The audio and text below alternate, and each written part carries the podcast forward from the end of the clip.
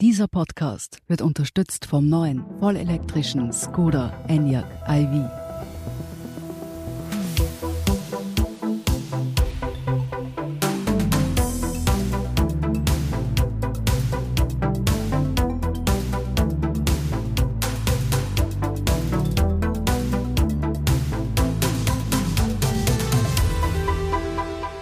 Sie hören Edition Zukunft, der Standard-Podcast über das Leben und die Welt von morgen. Mein Name ist Jakob Pallinger und heute sprechen wir über das Thema Sprache und wie sie sich aktuell und in Zukunft verändert. Von Babyelefant über Lockdown bis hin zu Homeoffice. Corona hat nicht nur unser Leben, sondern auch unsere Sprache infiziert. Was sagen die Begriffe über unsere Gesellschaft aus und was bleibt uns davon für die Zukunft? Dazu begrüße ich die Sprachwissenschaftlerin Oksana Havriliv von der Universität Wien.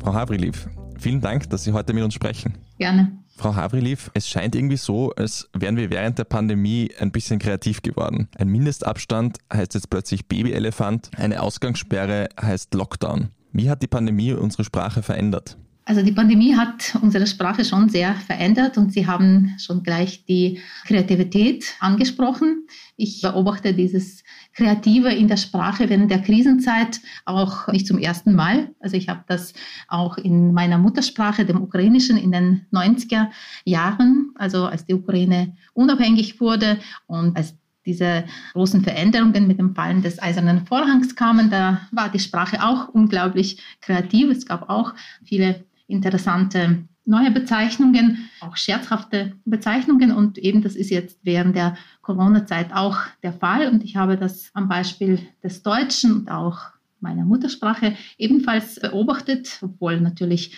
hinsichtlich meiner Forschungsarbeit als Germanisten verstärkt auf das Deutsche habe ich mich konzentriert.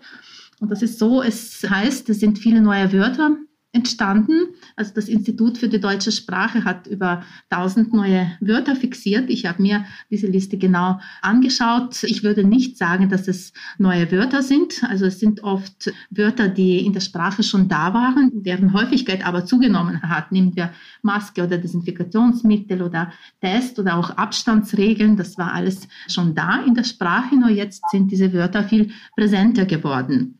Dann sind auch Wörter der Berufssprache angehören. Also das sind Wörter aus dem medizinischen Bereich, die waren auch schon da, also wie Triage oder Übersterblichkeit oder Inzidenz, Antigentest und eine ganze Reihe anderer Wörter. Nur sind diese Wörter jetzt von dem medizinischen Bereich, von der Berufssprache in die Alltagssprache übergewandert und jetzt eben auch in Massenmedien und in unserer alltäglichen Kommunikation sehr stark vertreten. Also wirklich neue Wörter, die neue Sachverhalte benennen, weil es geht ja auch darum, die neuen Sachverhalte zu benennen. Denn wenn wir etwas nicht benennen können, fühlen wir uns oft unsicher. Also wenn wir etwas benennen, dann freunden wir uns mehr mit diesen Sachverhalten an. Nicht zuletzt, weil wir diese auch verhüllend, verschönend bezeichnen können und eben von diesen neuen Wörtern. Es sind zum Beispiel auch Wörter, die neue Emotionen bezeichnen, wie Impfneid okay, aber das ist jetzt auch schon ein bisschen veraltet und da merken wir, wie dynamisch die Sprache ist. Ja, also im Winter war noch dieser Impfneid dabei, weil es eben nicht möglich war, alle Altersgruppen zu impfen. Jetzt würden wir darüber nicht mehr sprechen oder der Overzoomed oder Niesscham, ja, also das sind alles neue Wörter für neue Gefühle oder Balkonklatscher, also was es früher nicht gab. Aber sonst haben die Wörter zum Beispiel auch Neben der Häufigkeit hat zum Beispiel auch die Bedeutungserweiterung stattgefunden. Also wenn wir jetzt von Lockerungen sprechen, wenn wir vom Zusperren oder vom Aufsperren sprechen, dann treten natürlich andere Bedeutungsaspekte in den Vordergrund als noch vor zwei Jahren. Ebenfalls mit dem Wort Corona kann man alles Mögliche jetzt konkretisieren. Auch als Ausreden kann ich vom Corona-Speck reden oder von meiner Corona-Frisur. Ja, also wenn die Friseursalons aufsperren oder die Fitnessstudio, dann ist das keine Ausrede mehr von Corona-Figur oder Corona-Frisur zu reden. Sprache passt sich also gewissermaßen den Veränderungen in der Gesellschaft an. Ist das auch der Grund, warum Krisensprachen so sehr verändern? Auf jeden Fall. Also dieses Kreative und das Kreative in der Sprache geht oft mit dem Scherzhaften. Und diese Kombination Kreativität und der Scherz, der dazu kommt, die ermöglichen es uns, die oft unerträglichen Sachverhalte im Corona-Alltag hier konkret ein bisschen erträglicher zu machen. Also zum Beispiel mit Hilfe von Anglizismen, die jetzt auch sehr häufig sind, die Homeoffice oder Lockdown oder Distance Learning, insbesondere beim Lockdown. Das klingt einfach schöner, angenehmer für unsere Ohren als das nüchterne Ausgangsbeschränkung. Ja. Das Kreative, das ist auch interessante Beobachtung. Das Kreative äußert sich in äh, vielen interessanten Wortkreuzungen. Das ist übrigens während der Corona-Pandemie ein produktives Wortbildungsmodell, angefangen vom Covidioten, ein Wort, das es in verschiedenen Sprachen gibt. Covid und Idiot. Also es gibt eine Reihe anderer Beispiele, die auch sich durch Kreativität auszeichnen, wie zum Beispiel Alleinachten für vergangene Weihnachten, als es ebenfalls Beschränkungen war aus Allein und Weihnachten oder Corona als Pandemie als Covid statt Covid, ja. Und das ist interessant. In unserem Alltag gehen wir auf Distanz. Es gelten Abstandsregeln und in der Sprache verschmelzen die Wörter miteinander, ja, weil Wortkreuzung, das ist das Verschmelzen von zwei Wörtern und vielleicht ist auch eine kompensatorische Funktion, nicht? Dass, wo wir im realen Leben Distanz halten müssen, kreuzen wir in, in unserer Sprache, ja. Das heißt, wir kreieren auch viele humorvolle Wörter in Krisen. Hilft uns dieser Humor irgendwie über diese Krisen zu kommen, besser damit fertig zu werden? Humor in der Sprache ist wichtig. Generell, Humor ist in der Krisenzeit besonders wichtig. Also es hilft uns, Distanz zu diesem Alltag zu schaffen. Also es hilft uns, die Realität abzuwerten. Und durch diese Abwertung erheben wir uns über diese Realität, können die von der Seite betrachten und sie besser dann verkraften. Also Humor, das ist in verschiedenen schwierigen Lagen, ist das wie ein Schutzmantel, um auch ernsthafte Probleme auf scherzhafte Weise anzusprechen. Und es ist auch, also ich habe es schon erwähnt, dass ich das auch in der Ukraine in der Krisenzeit in den 90er beobachtet habe. Es war auch viel Humorvolles dabei und es kommen auch oft die Namen der Politikerinnen und Politiker in die Wortbildung hinein, weil die Politikerinnen und Politiker treffen ja Entscheidungen, die sich auf unser Leben auswirken und sie werden dann sehr oft in die Wortbildung auch mit einbezogen. Das sehen wir zum Beispiel auch am Beispiel des österreichischen Deutsch, also da war vom Fassmann-Abstand die Rede, ja, als der Babyelefant, der schon erwähnte Abstand von eineinhalb Meter auf zwei Meter erweitert wurde, dann hat man das als Anlehnung auf die Größe des übergetragen oder als die Gutscheine für Gastro vergangenen Sommer kamen, da war von dem Ludwig 50er die Rede. Das werden die Namen der Politikerinnen auch in die Wortbildung gerne integriert. Sie haben vorher auch von Anglizismen gesprochen in der Corona-Pandemie zum Beispiel, also wir sprechen von Lockdown, wir sprechen von Homeoffice. Viele Menschen stehen diesen Anglizismen aber auch kritisch gegenüber. Oftmals verwendet man den Begriff von Denglisch. Finden Sie, dass die Kritik gerechtfertigt ist? Ich würde denjenigen zustimmen, die sehr kritisch die Anglizismen betrachten, nicht nur im Deutschen, auch in anderen Sprachen. Also ich glaube, also dass die Entlehnungen müssen immer motiviert sein. Das ist in vielen Fällen der Fall. Also so wie zum Beispiel bei Lockdown bin ich überhaupt nicht kritisch. Also ich finde, das klingt wirklich besser als Ausgangsbeschränkung. Also beim Distance Learning würde ich das nicht sagen. Da verwende ich selbst gerne Distanzunterricht. Und äh, also wenn ich mir so die Vitrinen anschaue, ja, wenn da Sale steht, ja, ich denke mir, es wäre interessant zu erforschen, ob es sich auf Kaufverhalten eher besser auswirkt, wenn da ein Anglizismus steht oder wenn da ein Ausverkauf steht. Also meinerseits klingt Ausverkauf sogar besser, ja, also diese Silbentrennung, ja, Ausverkauf, das klingt eher motivierend, ja, äh, hineinzugehen und einzukaufen. Es sei denn, die Vitrine ist, die Fläche ist begrenzt, dann passt Sale natürlich besser. Aber es gibt viele Anglizismen, die überhaupt nicht motiviert sind. Indem ich jetzt die Zeit eine Woche schon in der Ukraine verbringe dann, und in einigen Kaffeehäusern war, dann schaue ich mir an, es gibt da einen Käsekuchen, ja, und es gibt einen Cheesecake.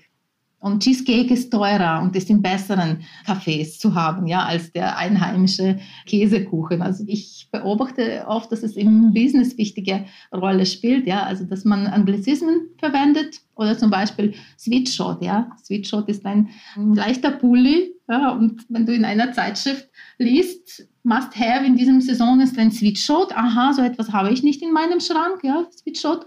Aber wenn man dann überlegt, was ist ein Sweatshot? Ja, das ist eine Art Pulli, ja, leichter Pulli mit Kapuze. Ah, habe ich doch, ja. Also das heißt, es wird dieses Neue angesprochen, aber wenn man dann überlegt, dann ist das etwas, was eigentlich schon da ist. Und ich finde auch, wenn etwas nicht da ist, ich bin dafür, dass man eine Benennung in der Muttersprache auch dafür findet, weil wenn wir etwas benennen, das habe ich schon erwähnt, wir machen uns mit diesem Gegenstand, mit diesem Sachverhalt vertraut.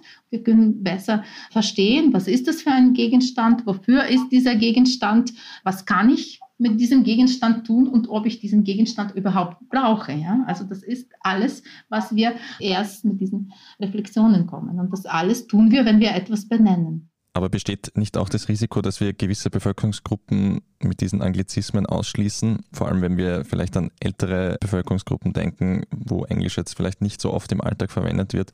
Leidet da gewissermaßen manchmal die Verständlichkeit im Alltag? Ich glaube, dass das ist der Fall. Das, was Sie ansprechen, das sind große Altersunterschiede im Gebrauch auch von Anglizismen und dementsprechend auch in der Wahrnehmung und im Verständnis von Anglizismen. Oft sind das aber Sphären wie zum Beispiel die Kommunikation in sozialen Medien, wo auch die älteren Leute noch nicht so stark integriert sind, nicht so stark daran teilnehmen. Aber diejenigen, die sich daran beteiligen, die machen sich dann schrittweise auch mit diesen Begriffen vertraut. Gerade wenn man sich mit gewissen Bereichen beschäftigt, wie zum Beispiel dem Startup-Bereich oder auch Stellenangebote, neuere Stellenangebote durchschaut, dann stößt man auf sehr viele von diesen Anglizismen. Also wenn man jetzt zum Beispiel an Facility Manager bei Stellenangeboten denkt oder ähnliches, Warum spielen diese Anglizismen eigentlich genau in diesen Bereichen so eine große Rolle? Warum werden sie dort so häufig verwendet? Ich glaube, oft spielt auch diese Aufwertung, ja, das ist auch eine Art Euphemismen. Also es gibt aufwertende Euphemismen, es gibt verhüllende Euphemismen. Also jetzt haben wir es mit den aufwertenden Euphemismen zu tun, die einen Beruf aufwerten. Sie selbst sind Ukrainerin und haben sich, wie Sie gesagt haben, später erst mit Deutsch befasst. Ist es leichter als Nicht-Deutsch-Muttersprachlerin, sich mit Deutsch zu befassen, die deutsche Sprache zu analysieren? Also mein eigentliches Forschungsthema ist verbale Aggression, verbale Gewalt. Und da habe ich mit den Schimpfwörtern zu tun. Und das ist ein Vorteil, dass ich nicht die Muttersprachträgerin bin, weil ich habe dann eine Distanz zu diesen Wörtern, obwohl ich das Deutsche fließend spreche und auch die Vulgarität vieler dieser Wörter verstehe, aber ich spüre sie als Nicht-Muttersprachträgerin nicht. Und es gibt dafür eine Erklärung, weil die Intensität von Schimpfwörtern prägt sich bei uns in der frühen Kindheit an. Also, also die Schimpfwörter, die haben zwei Bedeutungsaspekte, den begrifflichen und den konnotativen Aspekt, den emotiven. Und die Kinder lernen erst diesen emotiven Aspekt, also negativ emotiven Aspekt, noch ohne zu wissen, was das Wort bedeutet. Ja, also die schnappen sich das irgendwo im Kindergarten an, kommen zu Hause, sagen ein A-Loch und ohne zu wissen, was es ist, sehen sie die starke Reaktion bei den Eltern, die dieses Wort hervorruft. Das darfst du nicht sagen, ja. Und sie sind fasziniert von diesem konnotativen Bedeutungsaspekt des Wortes. Und das wirkt sich das auch später. Also dass eben dieser konnotative Aspekt bei den Muttersprachträgerinnen und Trägern sehr tief sitzt und das ist bei den Leuten wie ich nicht der Fall, die die Fremdsprache auch später gelernt haben.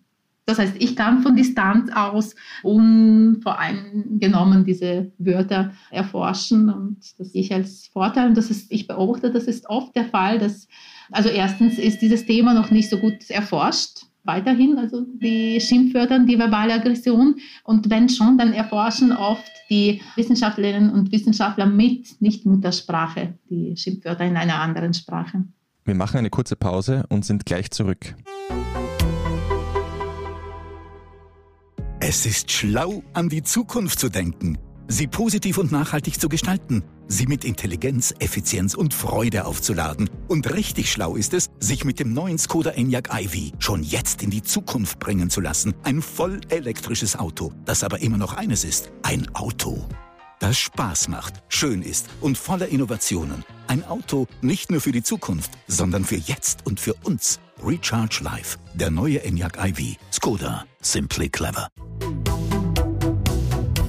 Frau Oksana Havriliv von der Universität Wien ist heute zu Gast und wir sprechen über das Thema Sprache und wie sie die Pandemie verändert hat. Frau Havriliv, jetzt haben wir gerade über Schimpfwörter und das Schimpfen generell gesprochen. Mich würde interessieren, was ist eigentlich Ihr persönliches Lieblingsschimpfwort? Es ist schwer zu sagen, weil ich bin mit so vielen Schimpfwörtern in meiner Forschungsarbeit. Ich habe angefangen mit den Schimpfwörtern in den literarischen Texten und da kommen natürlich ganz andere Schimpfwörter als in der Umgangssprache. Es gibt sehr viele okkasionelle Autorenschöpfungen, also die gefallen mir sehr gut. Also der mein Lieblingsautor, was das Schimpfen anbetrifft, ist Werner Schwab. Da finden sich viele zusammengesetzte Schimpfwörter wie Theaterzwingungsnuttenhaftigkeit oder Klugheitsscheißerungsfortsetzungsmoralist. In der realen Konfliktsituation würde aber so keiner schimpfen. Und also meine weiteren Forschungsarbeiten beruhten auf den schriftlichen und mündlichen Umfragen von Wienerinnen und Wienern. Und da finden sich auch viele interessante Beispiele. Also die häufigsten Schimpfwörter bleiben seit 15 Jahren dieselben. Also das sind Trottel, Arschloch und Idiot. Und bei dem Fluchen, das heißt, also Flüche richten sich an Situationen schimpfen an Menschen, Gegenstände oder Tiere. Also bei den Flüchen ist das Scheiße und ich fluche selber auch gerne mit Scheiße, obwohl ich mag sehr gerne die Verwünschungen. Die sind im Deutschen generell und im Wienerischen sind die nicht so häufig. In meiner Muttersprache sind sie häufiger, aber eigentlich, wenn ich so nachdenke, auch bei den älteren Leuten. Und im Wienerischen mag ich sehr gerne Verwünschungen, die eigentlich Lehnübersetzungen aus dem Jiddischen sind. Wie alle Zähne sollen dir rausfallen, bis auf einen, damit du weißt, wie sich Zahnschmerzen anhören. Das ist eigentlich mein Liebling. Und das ist auch in Anlehnung an jiddische Verwünschungen, die aus zwei Teilen bestehen. Und im zweiten Teil die Verwünschungen noch verstärkt werden. Ja, also du sollst Krätze am Hintern bekommen. Das wäre das noch nicht schlimm genug, kommt dann die Erweiterung und zu kurze Hände zum Kratzen. Sie haben gesagt, vor allem bei Kindern spielt die Konnotation bei Schimpfwörtern eine Rolle. Warum schimpfen wir eigentlich generell? Also das Schimpfen erfüllt ein ganzes Spektrum von Funktionen. In der Sprachwissenschaft, auch in der Philosophie, in der Sprachphilosophie wird leider das Schimpfen, die verbale Aggression ausschließlich über die beleidigende Intention definiert und das erklärt auch, warum das Schimpfen, die verbale Aggression und die verbale Gewalt gleichgestellt werden, als Synonyme betrachtet werden. Ich ziehe dagegen eine Trennlinie zwischen diesen zwei Begriffen und meine Forschungsergebnisse zeigen, dass das Schimpfen, die verbale Aggression, ein komplexes Phänomen darstellt, dem eine Reihe von Funktionen zugrunde liegt. Also ich rede von mindestens 15 verschiedenen Funktionen wobei die wichtigste Funktion das Abreagieren von negativen Emotionen, aber auch positiven Emotionen ist. Das ist die kathartische Funktion des Schimpfens, das ist die wichtigste Funktion des Schimpfens. Eine wichtige Funktion des Schimpfens ist auch scherzhafter Gebrauch von Schimpfwörtern im Freundeskreis. Also das ist oft als Zeichen der Verbundenheit. Also unsere Freundschaft ist so eng. Wir können uns das Spiel mit diesen verbotenen Worten leisten. Und beleidigende Absicht spielt eine zum Glück nicht so wichtige Rolle. Es kommen auch Funktionen dazu, die auch jetzt in der Corona-Zeit eine wichtige Rolle spielen, wie zum Beispiel korporative Funktion. Das ist, wenn wir im Freundeskreis über den Corona-Alltag schimpfen oder über die Entscheidungen von Politikerinnen und Politikern, mit denen wir nicht einverstanden sind. Und auf diese Weise schweißt dieses Schimpfen zusammen. Das ist eine Äußerung von gemeinsamen Ansichten, von gemeinsamen Werten und eben das ist diese korporative Funktion. Realitätsabwertende Funktion habe ich auch erwähnt, also beim Humor, das kommt auch bei dem Schimpfen vor. Und angstbewältigende Funktion, das ist auch im Corona-Alltag, ist auch wichtig. Aber das liegt schon nahe an die kathartische Funktion. Bei den Kindern und Jugendlichen kommen noch andere Funktionen, zum Beispiel bei den Erwachsenen tritt verbale Aggression oft als Ersatz physischer, bei den Kindern ist es häufig als Provokation zur physischen Aggression. Und überhaupt sehen wir diese polare Funktionen bei der verbalen Aggression. Einerseits als Ersatz, andererseits als Provokation, einerseits als Gewaltausübung, andererseits als Scherz und Äußerung freundschaftlicher, auch liebevoller Beziehung einerseits als Machtdemonstration, andererseits Schimpfen als Äußerung der Hilflosigkeit und der Ohnmächtigkeit. Das Schimpfen ist jetzt sicher kein ganz neues Phänomen. Also es wird schon sehr lange geschimpft. Trotzdem hat es in der Corona-Pandemie das Schimpfen sicher auch ein neues Niveau angenommen. Wir haben schon viel jetzt über die Veränderungen auch gesprochen von der Pandemie. Was glauben Sie persönlich, was wird uns in Zukunft in den nächsten Jahren von dieser ganzen Sprache bleiben? Also ich hoffe, die Wörter, die wir auch am Anfang unseres Gesprächs erwähnt haben, die aus dem medizinischen Bereich, nicht die Triage und Inzidenz und Übersterblichkeit und Corona-Toter und Abstandsregeln, ich hoffe, dass das alles verschwinden wird, beziehungsweise in die Bereiche wie die Medizinsprache zurückgeht aus unserer Alltagssprache. Aber wir haben schon äh, gesprochen, es hat so viele kreative Bezeichnungen gegeben. Es hat auch in der sozialen Werbung, nicht, also in der Werbung der Stadt Wien jetzt insbesondere, was das Einhalten der Corona-Maßnahmen anbetrifft oder wie, wenn es um die Impfkampagne ging, hat es viele interessante Reime gegeben, wie zum Beispiel Schau auf dich, schau auf mich, bleib zu Hause oder Ostertreffen auslassen und aufpassen. Diese Reime, diese Äußerungen, ich könnte mir vorstellen, dass diese Phraseologismen dann, das dann auch in unserer Sprache bleiben und dann um dieses Gefühl der, des rücksichtsvollen Umgangs miteinander aufzuleben, kann dann gebraucht werden, schau auf dich, bleib zu Hause. Wir haben vorher bereits davon gesprochen, dass Sprache ja oft sehr stark beeinflusst wird von bestimmten gesellschaftlichen Entwicklungen in der öffentlichen Debatte ist momentan häufig die Rede von gendergerechter Sprache und vor allem davon, dass wir die gendergerechte Sprache stärker im Alltag einbauen müssen, auch was bestimmte Berufsbezeichnungen und andere Bezeichnungen betrifft. Wie verändert Ihrer Meinung nach diese Entwicklung unsere Sprache in Zukunft in den nächsten Jahren? Es ist wichtig, weil die Sprache bildet ja nicht nur unseren Alltag ab, die Sprache gestaltet unseren Alltag. Und wenn wir auch in der Sprache verschiedene Berufsgruppen integrieren, dann wird die Präsenz dieser Gruppe auch im realen Leben dann mehr sichtbar.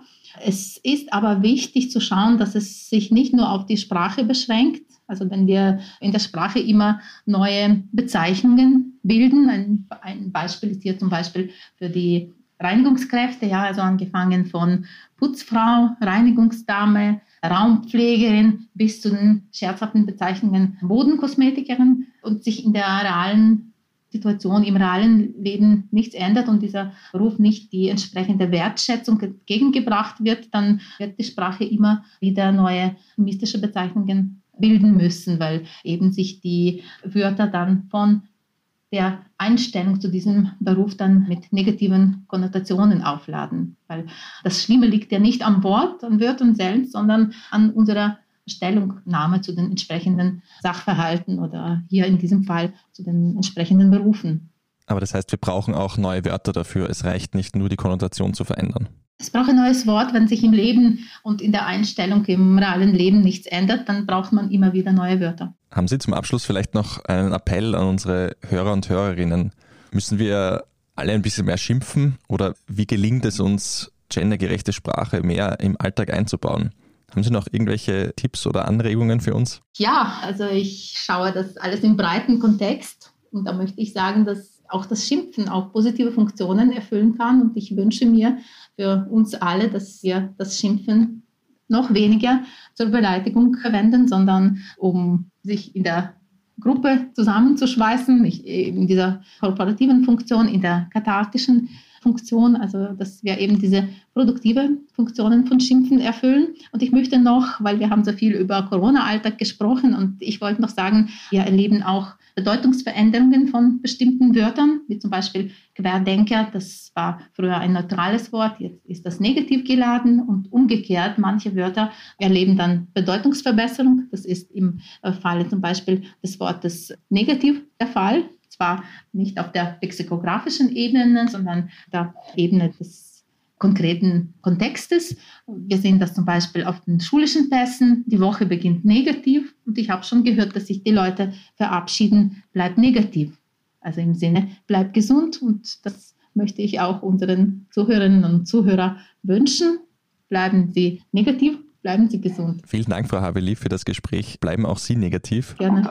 Dankeschön. Bleiben auch Sie, liebe Hörer und Hörerinnen, negativ. Vielen Dank auf jeden Fall fürs Zuhören. Was denken Sie, gehen Ihnen die neuen Corona-Wörter irgendwie schon auf die Nerven? Oder haben Sie auch Gefallen an einigen neuen Kreationen gefunden? Schreiben Sie uns Ihre Meinung gerne auf derstandard.at slash Zukunft. Dort finden Sie auch viele weitere Artikel rund um das Leben und die Welt von morgen. Wenn Ihnen der Podcast gefällt, lassen Sie uns doch eine Bewertung auf iTunes da. Unterstützen können Sie uns, wenn Sie für den Standard zahlen, zum Beispiel mit einem Abo. Alles weitere dazu auf abo.derstandard.at. Die nächste Folge Edition Zukunft erscheint wie immer in zwei Wochen. Bis dahin alles Gute und bis bald.